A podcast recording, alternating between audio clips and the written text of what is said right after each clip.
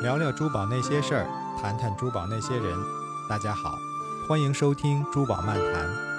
这档访谈节目由珠宝文化公益推广平台古今珠宝研习社策划。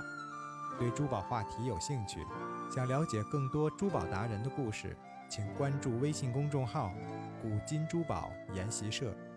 现在，让我们开始今天的节目。Hello，大家好，我们珠宝漫谈牛年的第一期就要开始了。对，而且我们这这一期是千呼万唤始出来，我们感谢我的初中同学团支书王志远老师，还有呃我们 IGI 钻石课的张代对我们的鞭策，有他们的支持和鞭策，才让我们。这么懒的两个人，终于在这个年过完之前，元宵节之前就开始了我们 今天这期节目。今天晚上呢，是我们我跟呃贝尔老师来连线，给大家来神侃这一期珠宝漫谈。Hello，贝尔老师。Hello，Hello，我在呢。是不是都快忘了这个咱们的这个连线方式了？对，就是幸好那个叫什么，刚刚刚才及时的回忆了一下，还知道拨哪个键。我我也发现，我发现咱们喜马拉雅好像改版了，就是那个发起直播连线的这个界面有点不太一样。对，好久不来，导致那个叫什么，导致这个感觉功能都不太会用了。现在，对。而且我刚才明谢的两个人真的是，就最近一个是上下班都在听我们的节目，然后还有一个还专门为我们做了那个微信的小表情，就是这个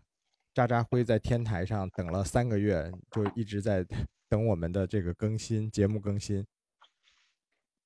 哇，太感谢了！所以还是以为没什么人听，我们自娱自乐，其实还挺多人听的。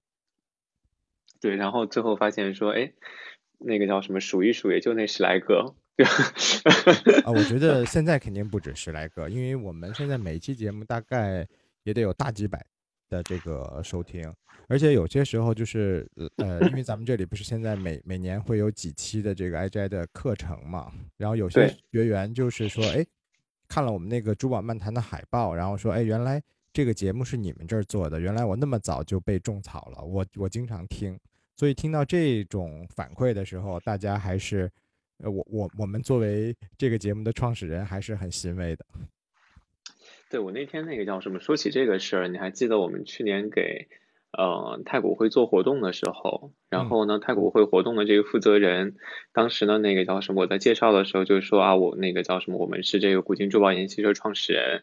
然后他还特别激动，他说那个他们刚刚开始在泰国会做 CRM 活动的时候，因为需要写一些这种跟珠宝相关的专业文章，然后他的背景呢其实是更多是偏偏这个 fashion 这块的，所以他为了不写错，当时还就是在还不认识我们之前，就从研习社这边就是参考了不少这跟珠宝相关的资料，然后就突然觉得说，哎，其实我们在做的这个事儿，可能能够影响到一部分真正喜欢珠宝的人，我就觉得还挺有意思的。我觉得你说的这个让我又想起来了，我我上个月过年的时候，然后我们这里有一个广告公司的大佬的一个朋友带他的一个朋友来来研习社小厨吃饭，然后呢是 国内首屈一指的大电商网站的高管，然后进来一看说，哎，我在太古汇参参参加过一个活动，就是是不是讲那个 Adeco 和珠宝的，那个是不是你们做的？因为他看到我们墙上有一些照片儿，所以你说其实我们在广州。区域的这个珠宝圈内和珠宝爱好者圈内的这个影响力真的是越来越大了，所以我觉得这也是支持我们要呃持续的做下去的一个最好的一个动力和鼓励。对，但我觉得这里面其实有一点柴，就是那个我觉得有一点就是说，其实不光是我们的影响力越来越大，而是我觉得是可能珠宝本身在这个圈层当中的这个怎么讲，这个深度在在在在加深。就可能原来只是说大家知道珠宝，有些人可能在送礼的时候，或者说是结婚的时候买个钻石，仅此而已。但就似乎现在就珠宝变成一个这个生活当中一个很有话题性的一个东西。就它不光是一个呃物质的一个产出，它开始变成一个类似于怎么讲，就是偏这种文化、偏精神方面的这种这个一个交换的平台。我觉得这个是导致说我们可能能够有一定影响力的这个根本，就是因为珠宝开始变得更广泛了，所以知道我们的人也越来越多了。没错，我觉得说起知道我们的人越来越多了，我今天其实为什么我今天 微信你就是想咱们今天做一期。因为我今天收到了一本杂志，就是翡翠这个杂志，这应该是业内也比较专业的一个珠宝圈内的一个杂志。然后我今天真的是，你之前也没跟我说，然后我今天翻到了，就是我们这里面刚好有我们一期以前推文的这样的一个专题，就讲的是，呃，这个珠宝密室，就是送教送到在从实验室的鉴定师的角度来为我们破解了一个千年的古董珠宝的谜团。然后我也觉得这个文章也特别有意思，所以我觉得今天有几个地方我也没太看得懂，所以我刚刚好觉得连线一下你，然后跟你一块聊聊这个实验室，这个古董珠宝一旦被送进了实验室，他们的命运和结局将如何？好呀，我觉得这个其实是一个，呃，怎么讲？我觉得是一个大大众会很感兴趣的话题，就有点像什么呢？有点像。我不知道那个柴你这边哈，就是我其实去那个每次去北京出差的时候，就特别喜欢看那个北京的财经财经频道，因为有段时间好像经常有那种鉴宝啊、什么一锤定音啊这样的节目，然后其实就是在判断这个古董的一个真假。然后呢，我们今天在聊的这个话题，有点像在判断说珠宝当中古董的一个真伪，有点这感觉。嗯，那我跟你不太一样，我看的大部分都是那种法制民生类节目，就基本上就是 呃被送进了小孩被送进亲子鉴定中心，然后鉴定完了发现不是自己的，然后几家欢喜几家愁。我脑子里想的就是这个古董珠宝可能自己传了几代，然后自己珍藏了很久，然后就像这个孩子一样特别珍爱，然后送进你们那个实验室里面，然后再再出来发现哦，原来这个不是我的，这是假的。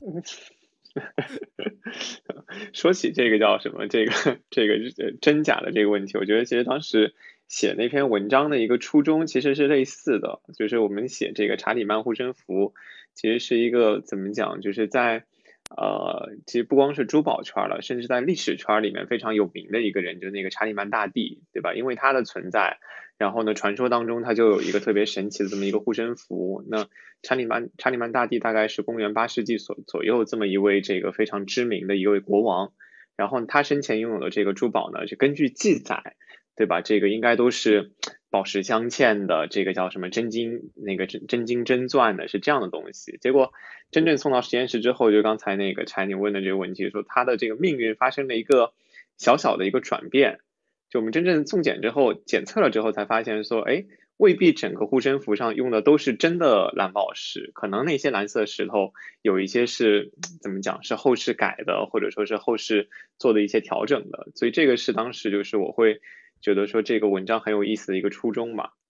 嗯，可能有些人还没看过咱们的这个推文，我还对这个护身符的形象没什么认识。其实，在现场的呢，我发了这个图片在咱们的这个直播的群里。可以简单描述一下，其实这个有点像个这个，就是一个吊坠嘛，有点像个 UFO 是吧？然后它正两面都是隆起的，有这个蓝宝石的这样感觉的宝石，然后它周围有很多 小的宝石的镶嵌，就从侧面看就很像是一个 UFO 的那种传统的造型的样子。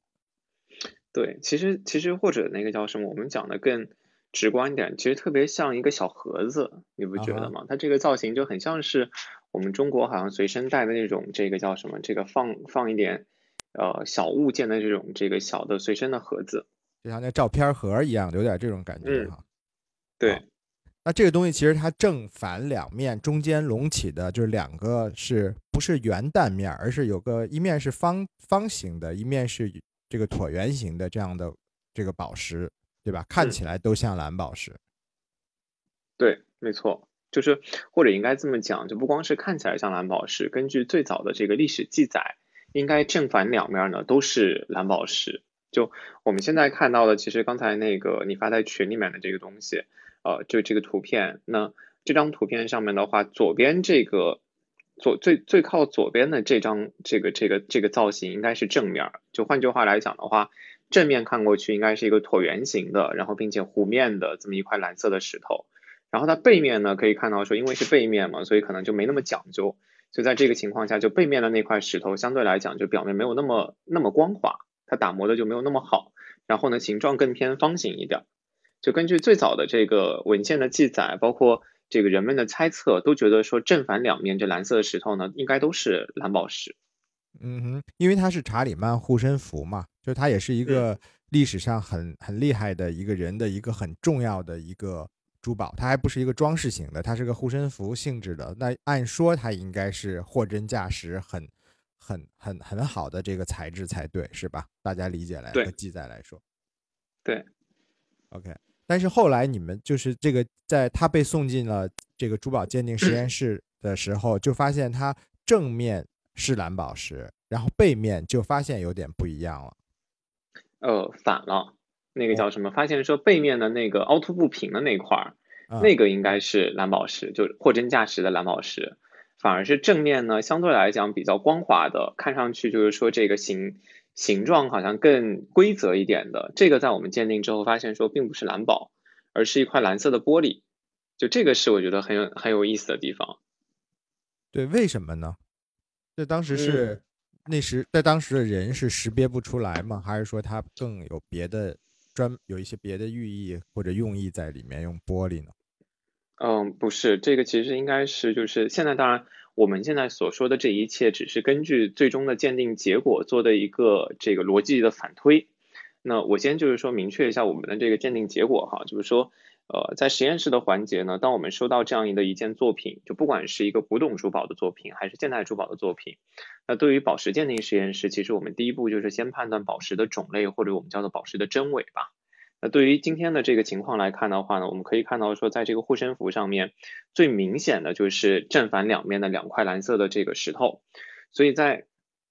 鉴定的时候呢，当我们用到这种光谱仪去检测的时候。呃，每种不同的物质会有自己的这个特征的光谱，所以其实一看光的那个光学的这个谱线信息，我们就可以知道说，啊，这是到底是真的蓝宝石还是假的蓝宝石？那检测结果就发现说，背面那块那个不太平整的，这是真的蓝宝石，而正面这块呢是蓝色的玻璃，而且根据这个光谱的信息来看呢，这个蓝色玻璃的这个致色元素呢是钴元素，就是含有钴元素的这个蓝玻璃。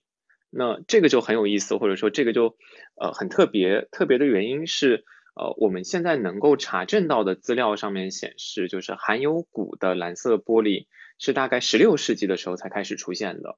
而我们刚才提到过说查理曼大帝的话呢，是公元八世纪左右的一位这个历史人物，而且根据记载的话，就是这个护身符是他生前就已经拥有的，然后一代一代传承下去的。那换句话来讲，就是变成说这个护身符的。出现的时间和那个古玻璃的这个时间其实有点不匹配。那我们目前能够做的一个比较合乎情理的一个推测，就是刚才说的，本身这个护身符的形状呢就很像是一个小的盒子，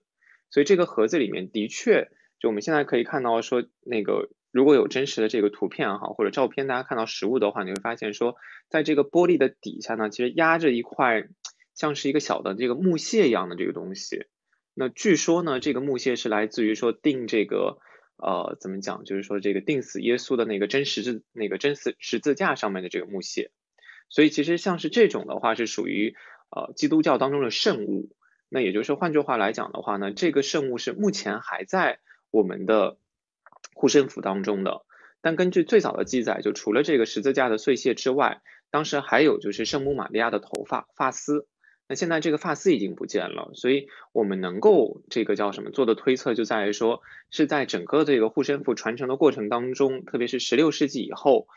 这个护身符被打开过，然后打开之后呢，里面的这个圣母玛利亚的发丝被取走了，再盖回去的时候呢，人们换了一块材料，就不知道因为什么原因换了一块材料，把原来真正的蓝宝石换成了十六世纪出现的古玻璃，变成了今天这样的一个状况，所以这个是。目前就是当我们知道检测结果之后，我们能够做的一个合乎情理的一个推理，就只能够做到这样。就至于是具体是什么时候换的，或者说因为什么原因换的，这个其实只能说可能需要有更多的文献的资料出现，我们才能够做进一步的推测了。那也就是说，其实在它制作的时候，那么这个时候还没有玻璃，所以不可能是制作它的人把这个玻璃放进去的，只有可能是这个玻璃出现了之后，后人才把它放进去的。对，只是我这边再明确一下，就是啊，最早制作的时候有玻璃，没有这个蓝色的鼓玻璃。明白，就是没有它这里现在我们这这一类的实验室发现的这种蓝色的鼓玻璃。没错，没错，嗯，没错，嗯。那姐，其实这个也就是说，在实验室里面，就真的是发现了这样一个护身符的一个秘密，但是其实只是发现了这个秘密，但并没有解开这个秘密。究竟什么人替换了它，也不知道。对，就是这个，其实也是一样，就是呃，应该这么讲吧，就是今天其实呃，我觉得对古董珠宝来讲的话呢，我们必须明确一点，就今天宝石鉴定实验室，我们只能鉴定说宝石的一个真伪，宝石的一个产地。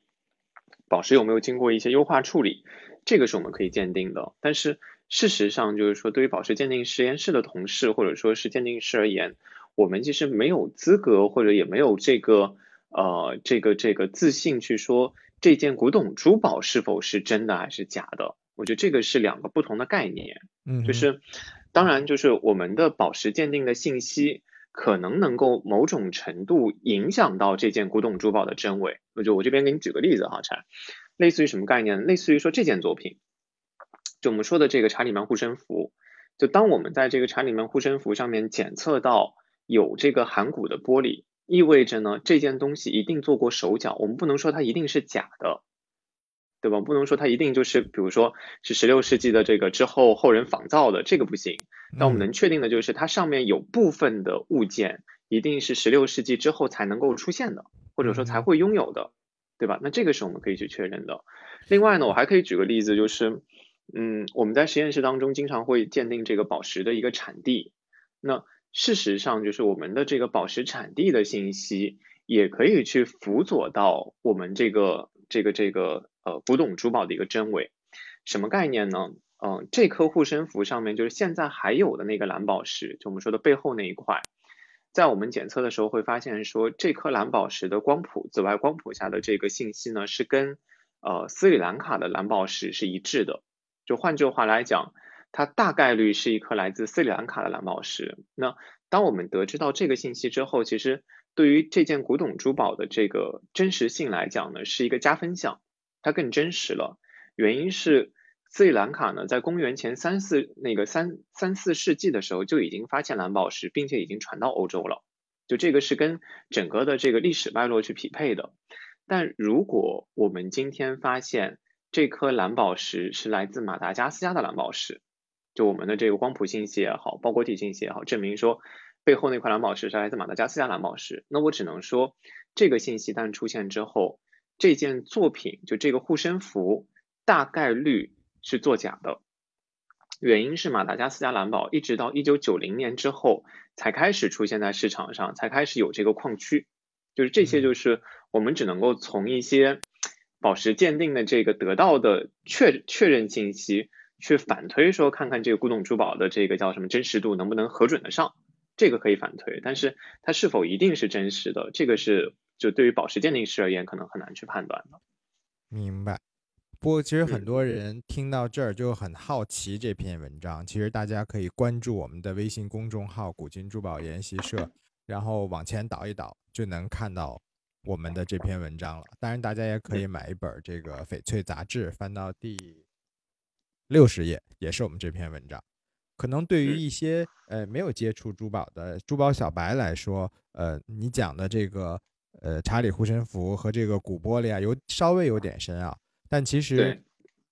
有一个就是咱们说的英女王头上的那个红宝石，其实是尖晶石。这个其实很多人也是第一次会听到，就是它应该是要那个黑王子尖晶，是吧？你能不能把这个给大家讲一讲？我觉得这个其实对于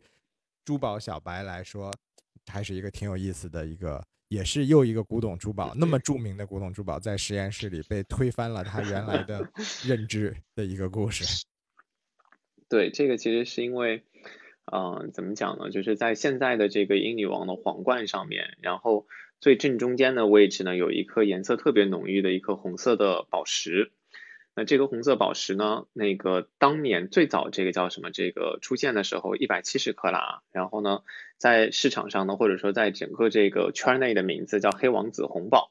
叫做 Black Prince Ruby。但是呢，等到有了现代宝石学之后，就有了我们这个叫什么现代的这种宝石分辨跟鉴定能力之后，人们再去看这件那个叫什么这个皇冠上面那颗红色宝石，才发现说哦，原来这颗红色石头呢不是红宝石。是跟红宝石非常这个颜色上非常接近的，外观上非常相似的一种石头，叫尖晶石，叫 spinel，所以才改名叫做黑王子尖晶。对，然后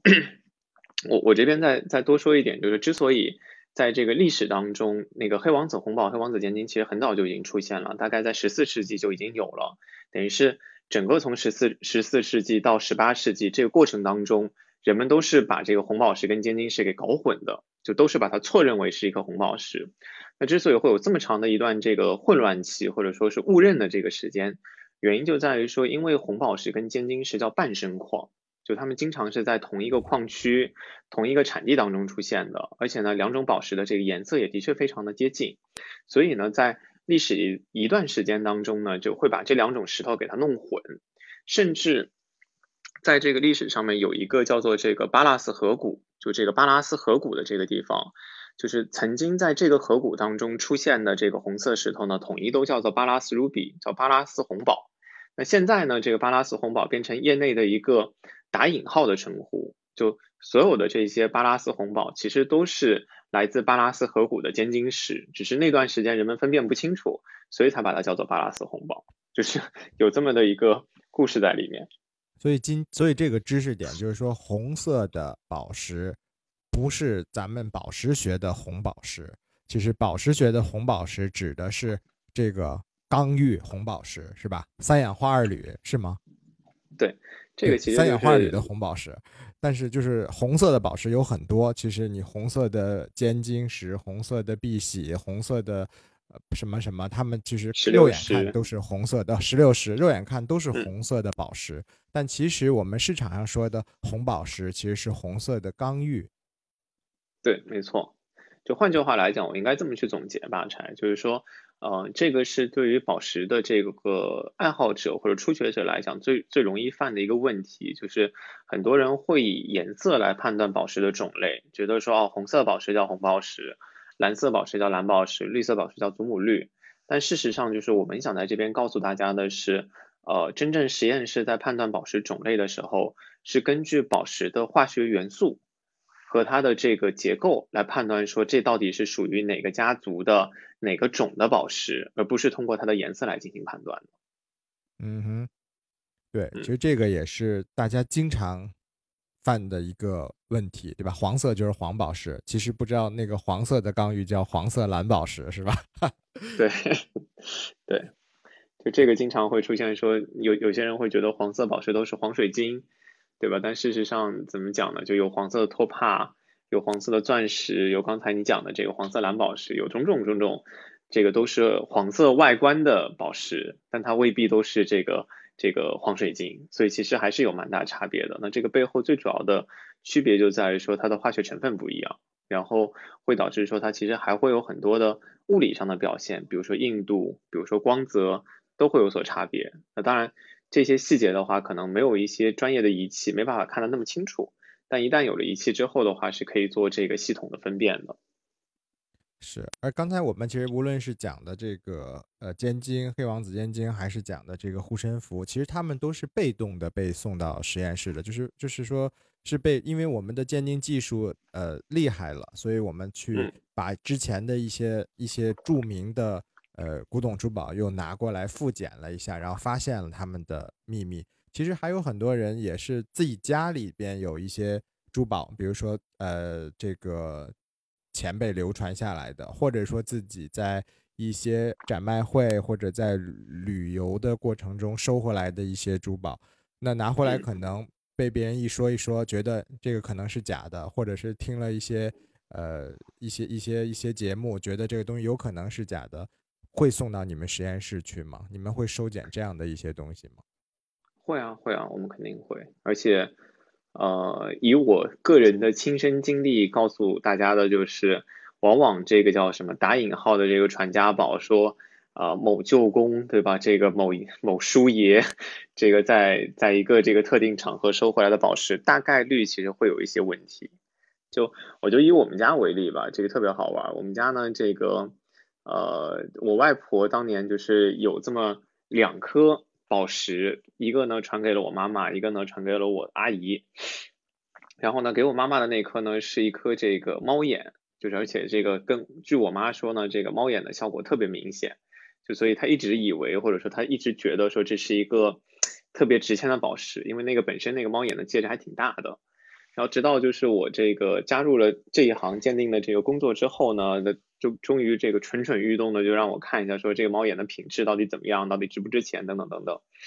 然后我看了之后发现说应该这么讲，就这个先给大家有一个基本的这个概念，就是呃所谓的猫眼呢，就是这颗石头用手电筒一照，在石头表面会有一条亮线，而且呢你手手电筒这个左右移动的时候，这个亮线会根据光源的这个位置去左右的去摆动，那这个叫猫眼宝石。但我在这里想提醒各位的就是，尽管猫眼宝石就是对于很多 业外的朋友或者刚刚接触宝石的朋友会觉得，哎，好像很厉害，有听说过。但事实上呢，猫眼只是一个特殊的光学效果，就有很多种宝石都可能出现猫眼这样的光学效果。所以决定说猫眼这种宝那个叫什么这一类宝石值不值钱的一个。最重要的点，或者说最重要的一个因素，就取决于说这颗猫眼宝石到底是什么宝石。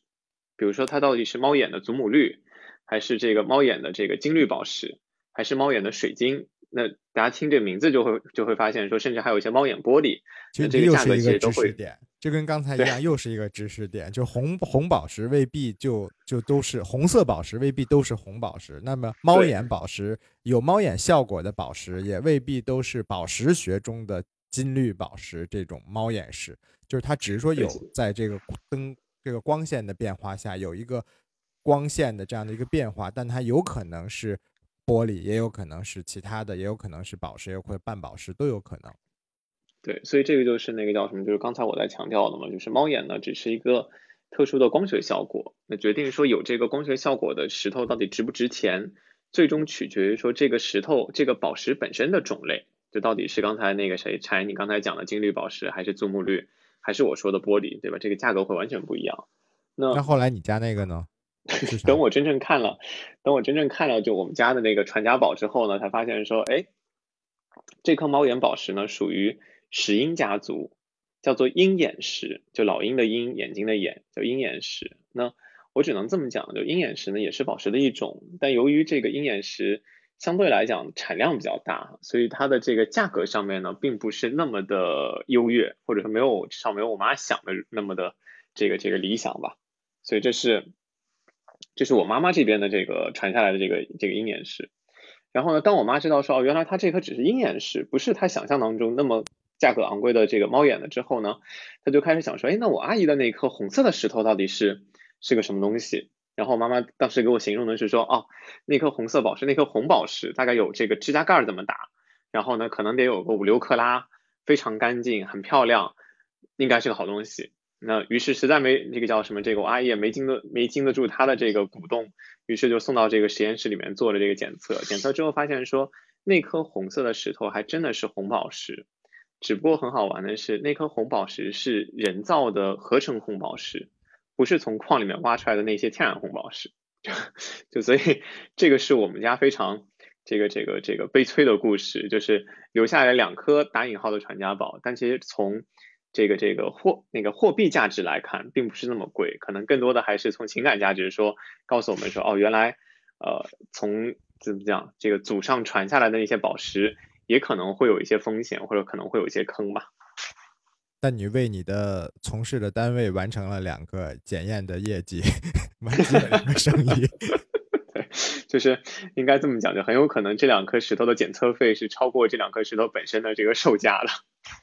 明白。但其实除了这个裸石宝石之外，其实很多人也会拿一些成品去送检。因为我自己其实也打过这样的一个问号，就是我因为之前我我们在呃在上一个呃一个法国的苏富比的修复师的课程中，他就我就问了他这样一个问题，我说其实那些我们在大的古董店收的一些呃古董珠宝，有没有可能是？经过你们修复翻新过的，或者是更换过这个宝石的，其实他说这种情况还是有的。有一种呢，就是等于就是说它是破坏性修复，比如这个东西在流传过程中损坏了、损毁了，那他们进行这些修复师进行一些修复，然后再送到古董店，再送拍卖行。那其实还有一种呢，是也是比较有趣的情况，就是说，是那个送来的人都不知道他自己的这个东西。已经被替换掉了。他说，比如说，有时候一些家族可能在某一代啊，比如说，就以你你你这个为例，可能在你这个母亲的这一代家境不是很好，然后呢，但是呢，又不想把这个东西作为贵族嘛，这个东西又不想拿出去整条整个的卖掉，所以可能就会抠几个宝石下来把它变现，然后又怕后人这个这个这个要流传下去嘛，然后再替换几个。呃，非宝石上去，那但是这个东西他可能他的后人并不知道，那所以他的后人要拿这个去上拍，在在鉴定师的这个鉴定的时候就会发现，哎，你你说你这是一条这个呃，比如说祖母绿的一条项链，但其实发现其实有几颗都不是祖母绿，已经被换掉了。但是，嗯，但是他也会很无辜说，那我这可能传了几代人呀，也从来没有人把它卖掉，怎么可能就被换掉呢？那也许中途会被。这种不良的家丁，或者是真的是在某一个时期家家庭拮据，然后就为了又好面子，就把它个别的石头换掉了。对，这个其实应该这么讲，就是我觉得在古董珠宝的传承过程当中，经常会发现类似的情况，就是，嗯，其实那个叫什么？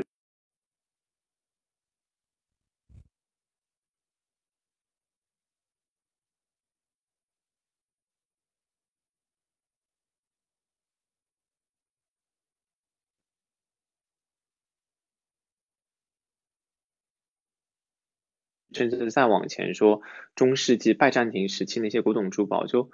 我印象当中，似乎我们只能够在博物馆当中偶尔得见，对吧？很少会会在这个市场上看到说，哦，我这有大概拜占时拜占庭时期的一些这个古董珠宝或者怎样的东西。这里面有一个很重要的原因就在于说，很多古董珠宝在传承的过程当中。因为本身宝石的切割的工艺是在不断改进的，然后这个珠宝的风格也是不断在改变的，所以一方面的原因是可能这个主人觉得说这颗宝石现在的镶嵌方式比较丑，对吧？重新做了改款，那最早的那个那个状态就已经不见了，甚至有一些主人可能会觉得说我这颗宝石的切磨切磨状态比较丑，就是 这个事儿其实可以引申到一个特别著名的一颗钻石叫光之山。就这颗钻石是最早在印度人手上的，是一颗一百八十六克拉的一个钻石。那种切工呢叫莫尔切工，就属于印度的一种比较古朴的切割方式。整颗钻石呢只是表面说有一些刻面，但是呢并不是特别闪亮。然后当时这颗钻石在印度成为这个英国殖民地，大概是一八五一年之后。然后呢，当时的这个殖民地的这个条款当中有专门的一条规定，就是说印度王室必须。心悦诚服的把这颗光之山呢献给维多利亚女王，就作为说给女王的一个献礼。所以呢，这个这个这个印度王室没办法嘛，这个毕竟国家比较 比较这个衰弱嘛，就把这颗这个这个光之山就献给了这英国皇室。然后英国人呢拿了这个石头之后，觉得说是一个挺荣耀的事儿，专门呢把这颗石头放在这个呃伦敦塔前面，就做了一个公开的展示。但看到他的，就当时参观的所有的这些伦敦的这个英国的这个群众，就觉得说，哎呀，这颗钻石怎么一点不闪呀？这个明明是传说中说一百八十六克拉大钻石，结果看着一点不闪，像颗普通石头一样，就特别不待见它。于是呢，这颗石头就因此重新去做了切割，重新做了打磨。打磨完了之后呢，现在还叫光之山，只不过现在的重量从原来的一百八十六克拉掉到说现在只有一百零六克拉，但是。这个整个的这个切割完之后，这颗石头就更能够发挥说钻石的这种璀璨跟闪亮。那现在因为它是亮的钻石，是闪的钻石，被那个时代的审美所接受了，所以就被镶嵌在了这个这个女王的那个叫什么这个王后的皇冠上面，就变成皇冠上面的一颗钻石了。所以这其实就是我刚才讲的说，因为整个审美的改变，所以可能最早的一些比较古朴的钻石、比较古朴的宝石，它连整个的切割状态都变了。那你说这个在传承的过程当中一定会出现类似的情况，所以出现一些宝石的这种更替啊、更换呢，或者在我们实验室鉴定当中发现说有假的，或者有一些这个这个品质没有那么好的参那个叫什么混杂进去，都会出现。其实除了宝石以外，其实珠宝所用的金属。好像跟现在也是不一样，因为在我们作为自己做收藏的时候，就会发现你古董的珠宝中，九 K 金、十四 K 金、十八 K 金、二十二 K 金都会出现，对吧？就你们实验室只鉴定宝石吗？还是说连金属也可以一起来鉴定呢？那可以鉴定。其实那个应该这么讲，就是只要有相关的这个鉴定设备和器材，呃，宝石的真伪，然后那个叫什么金属的这个纯度。包括成分，这个在实验室当中都可以完成检测，但是不能鉴定工艺，是吧？对，不能。就是说，其实其实这也是也给大家做个普及，其实是其实是这种国际宝石鉴定实验室，其实它可以鉴定的还是材质，比如说这个东西它到底是不是真卡地亚的古董，还是宝格丽的古董，这个其实你们是鉴定不了的。对，没错。就这个应该这么讲，就是我呃讲的再怎么讲再直接一点，就是我们只能够鉴定一个客观的事实。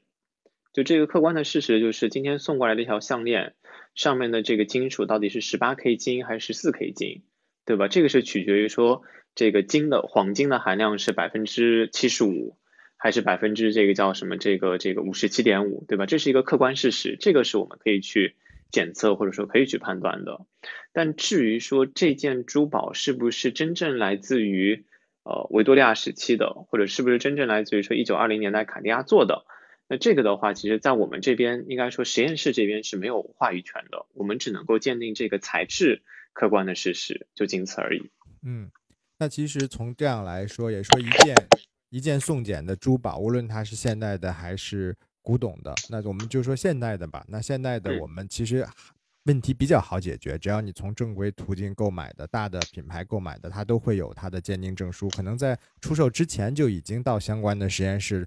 出了证书，对吧？那么主要的问题集中在一些家传的珠宝，或者说就是二手珠宝或者古董珠宝。那么其实我们今天聊到这里，聊了几个案例来看，如果这件古董珠宝可能它。出现了个别个别的石头被替换了，也不代表它就不是古董珠宝，有可能在中途被人换过了。而且我们在之前的节目中其实也聊过，一百年前就有合成的彩色宝石了。所以如果你这颗古董珠宝上，他说是一九三零年代啊 Deco 时期的这个手链，但它的蓝宝石如果是合成的，其实也是正常的，也是有可能出现的。它并不代表着它就是一个假的 Deco 的珠宝。对，甚至怎么讲？甚至就是说，呃，甚至在当当年的这种王公贵族互相赠送的珠宝当中，都有可能出现说一件珠宝上面镶嵌的是合成宝石。呃，我不知道查你还记不记得，在一八年的时候，当时有一场拍卖会，苏富比举办的，就是整个拍卖都是来自波旁帕尔马家族那些珠宝。嗯。就那场拍卖会一共是一百件作品嘛，然后最后压轴的那个是玛丽安托瓦内特曾经拥有过的一个珍珠的吊坠，就那件作品。嗯，然后我记得特别清楚的是那场拍卖会里面的话有，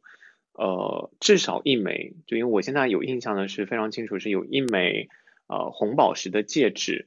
是大概二十世纪初的时候，呃那个时期的这个这个。呃，奥地利的国王送给那个叫什么？送给他的应该说外甥女，就是呃送给他外甥女作为这个新婚礼物的这么样一个红宝石的戒指。然后那个红宝石戒指上面的红宝石就是合成的，就当时是拍卖会的那个名录上面写的非常清楚，叫 synthetic ruby，就合成红宝。但就这是我说的，就大家可以看到说，甚至连这种 level 的，就这个层次的王公贵族之间的送礼的时候。都有可能出现合成红宝石，因为我甚至会觉得说那个时期的合成红宝石更美，它可能代表的是一种怎么讲，就有点像是一个科技感的这个产物，嗯，对吧？就有点像是有段时间我一直举那个例子，有段时间那个呃铝的这个提纯的工艺是非常难的，就铝这个这个元素提纯工艺很难。所以我记得很清楚的是，有一段时间这个俄罗斯在奖励最高奖章的时候不用这个金牌，用的是铝牌，用铝牌。对，用的是铝牌，只不过后来铝的这个提纯工艺越来越便宜之后，就没有这样的这个行为了。所以我个人觉得说，当合成红宝石刚刚出现的时候，可能人们对它的这种观感也是，它是一个人造的产物，这个没错，但它代表的是好像那个年代最好的一个科学生产水平，对吧？所以在这个情况下，它未必就是就我们现在看到的那么便宜的一个东西。是，而且也许也许再过一百年以后。也许钛不流行了，我们现在不是也有很多设计师在用钛金钛钛金属做它，因为它很很好看。也许那时候就像咱们现在看几百年前的铝是一样的。对，没错。所以这个就是取决于整个这个我们说啊科学的水平也好，或者说我们现在的这个审美也好，其实最终最终还是说大家的共同认知嘛。对，其实今天聊了这么久，其实一方面就是也是。呃，有感而发的缅怀一下，不叫缅怀一下，就回忆一下我们我们去年我们去年的成绩，对吧？所有所有所有荣耀皆为序章，然后我们拉开一个新的篇章。那么，那么其实另外一个角度，其实也是聊了很多关于家传珠宝，因为辞旧迎新嘛，总是有些旧的东西或者有些古董珠宝会让我们拿出来再重新戴一戴看一看。那如果发现确实有些问题呢，可以到这个专业的实验室去送检一下。然后另外呢，我们也想给大家就提示一点，就是说，也许你这件东西有一点点这个跟现在的审美或跟现在的这个材质标准不一样，但并不会削弱它作为古董珠宝或者作为一个呃这个这个这个重要的纪念品的这样的一个文化价值。因为咱们一直不说三这个珠宝价值的三原色嘛，材质、工艺和文化情感，它是三个维度。对，所以这个其实是怎么讲？就我我觉得我们在多次的这个节目当中，包括我们的文章当中，也一直在倡导的，就是可能对于古古董珠宝的一个欣赏跟这个鉴赏的一个角度，它其实是一个更多元的，或者说多层次的，对吧？本身材质的一个真伪，或者说材质的一个品质的高低，只是其中的一块，但更重要的是说。在这些材质的背后，什么原因导致的？什么环境导致的？可能它体现出来的这种历史信息、文化信息，这个反而是我觉得说古董珠宝最有魅力的地方，或者说最值得我们在这儿专门开一期这个栏目去聊的这个地方。没错，那看今天时间也差不多了，我们其实如果大家还意犹未尽的话，可以给我们的公众号“古今珠宝研习社”后台来留言。如果你家里有些什么有趣的东西，你拿不准的话，也可以发照片发给我们，然后我们让我们的专家团的老师一起帮你去看一看。我也希望咱们争取我们每个月更新一次吧，不要辜负了那么多粉丝对我们的 翘首以待。可以，可以，我觉得没问题。其实那个叫什么？我觉得，我觉得特别建议说，如果真的有这样的这个粉丝，对于我们。呃，聊的内容很感兴趣，其实可以在我们的这个后台去留言，看看他们更感兴趣什么话题，我们也可以针对就是这些呃听众们最感兴趣的话题，准备一期节目或者请相关的嘉宾来，对吧？我觉得这个才是呃珠宝漫谈最有意思的地方。其实我们是希望说在这种对话当中去碰撞出一些新的这个观点，碰撞出一些新的角度来的。对，没错，我们也变成一个线上的鉴宝节目。直接把 直接砸碎它。哎，对，说起这个，我最后再说一点哈，因为其实我不知道那个谁柴，你知不知道，就是现在有很多的这种呃珠宝的这种网上销售的垂直平台，就它不是可能不是在淘宝上面的，但它类似于说，就我知道的哈，杭州现在有两个公司，一个叫微拍堂，一个叫做这个玩物得志，就这两个平台都是做那种古玩。啊，珠宝，然后甚至有一些翡翠，就这样的这种这个这类产品的一个垂直的这种网络平台。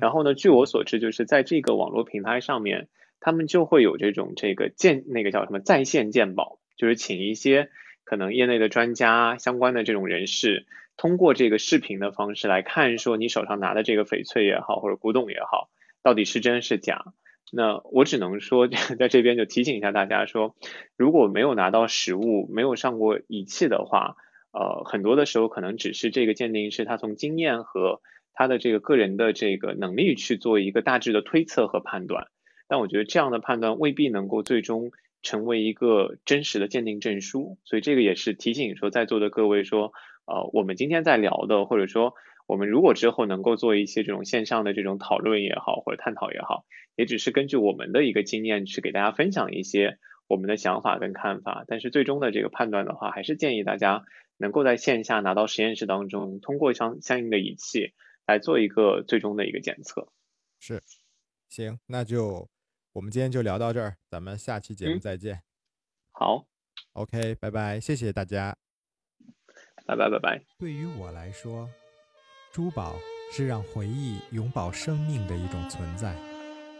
我们一起寻找珠宝的故事，聆听珠宝人的传奇。我们期待您来分享自己的珠宝人生。请关注微信公众号“古今珠宝研习社”，给我们留言。感谢收听，下期节目再见。